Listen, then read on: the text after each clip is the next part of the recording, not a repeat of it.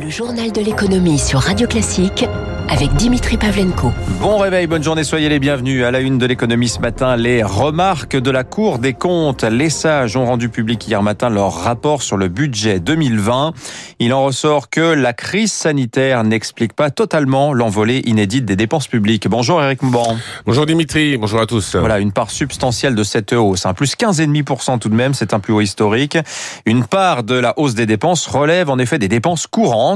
Et la Cour d'ailleurs redoute, Eric, un effet Okay. C'est ça, envolé de la dette et du déficit public. Quatre lois de finances rectificatives. La crise sanitaire a fait exploser les dépenses publiques. Selon la Cour des comptes, elle aurait coûté l'an dernier 93 milliards d'euros et ce sans prendre en compte les dépenses liées à la sécurité sociale et aux collectivités locales. Le plus grave aux yeux de la Cour est que les dépenses non imputables à la crise ont progressé de 6,7 milliards d'euros. C'est autant qu'en 2019 et bien plus que le milliard et demi d'euros de 2018. Le risque de voir ces dépenses se maintenir à un niveau plus élevé qu'avant crise. Il est d'autant plus grand que 2021 s'annonce difficile du fait de fortes incertitudes sur le plan économique. Bercy promet qu'il sera d'une grande vigilance et s'assurera du caractère temporaire des mesures de soutien. Une attention qui, à un an de l'élection présidentielle, pourrait être cependant difficile à respecter.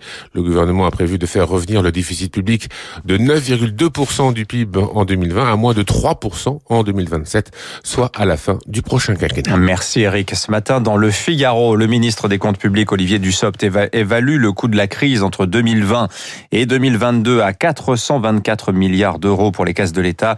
Il n'y a par ailleurs, dit-il, pas de limite temporaire aux aides, euh, temporelles, pardon, aux aides de l'État.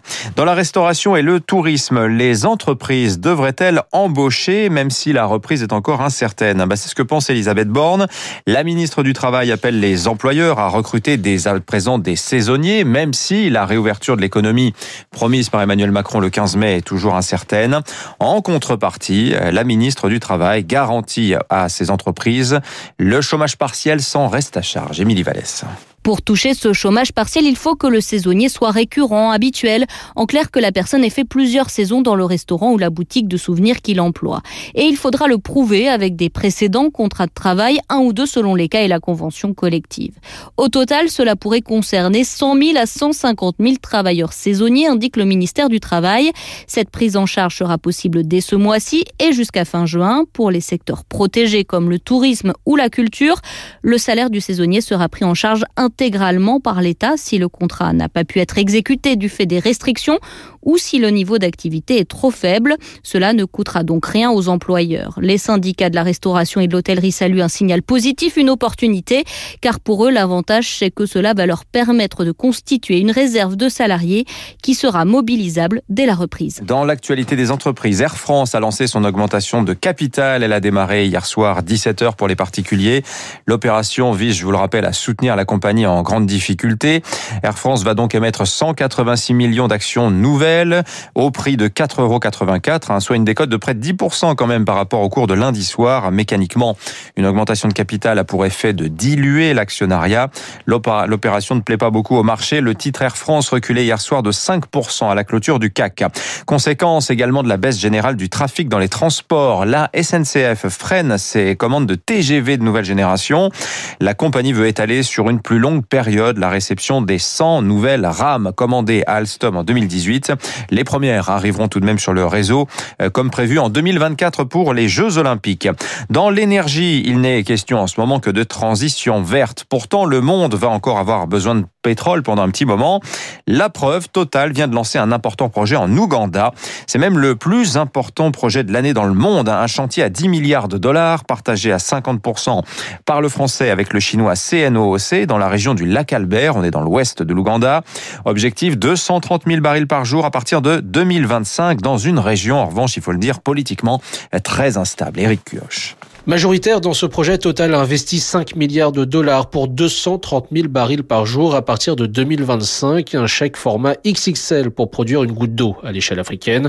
Mais pour le groupe, cela reste rentable. Francis Perrin, économiste spécialiste de l'énergie. Les coûts de production sont suffisamment bas. Les conditions de l'accord avec le gouvernement ougandais sont suffisamment bonnes pour que ce projet puisse avoir une bonne rentabilité. Il reste évidemment l'inconnu du niveau des prix du pétrole dans les prochaines années. Un investissement sur l'avenir car la production de Total baisse de 5% par an. Pour la stabiliser, le géant n'a pas le choix, quitte à s'engager dans la région du lac Albert, limitrophe de la République démocratique du Congo, en proie au groupe djihadiste.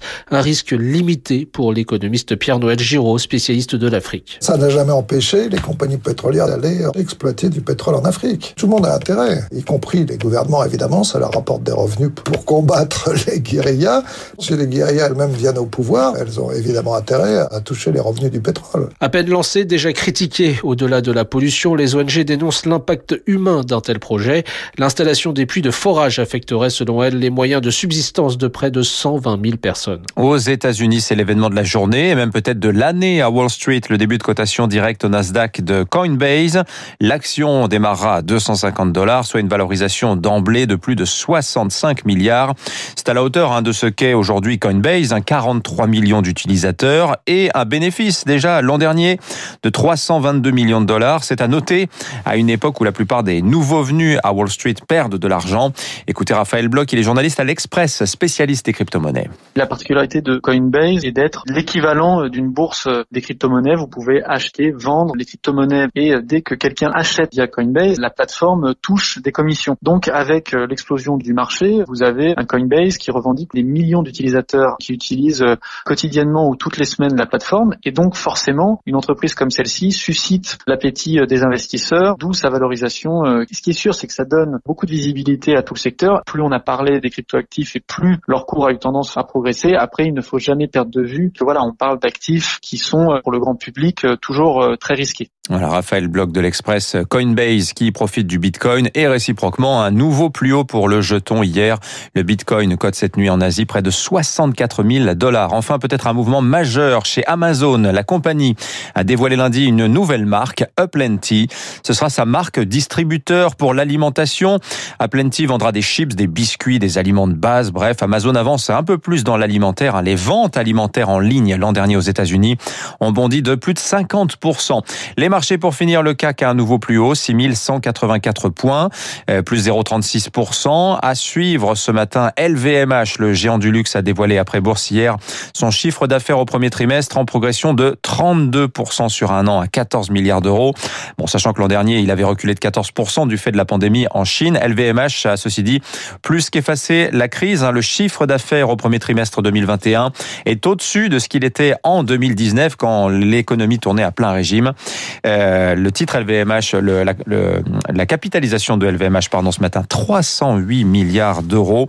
À Wall Street, enfin, le Dow Jones, moins 0,2%, 33 677 points. Le S&P 500, lui, est à un nouveau record, 4141. 6h47, le focus dans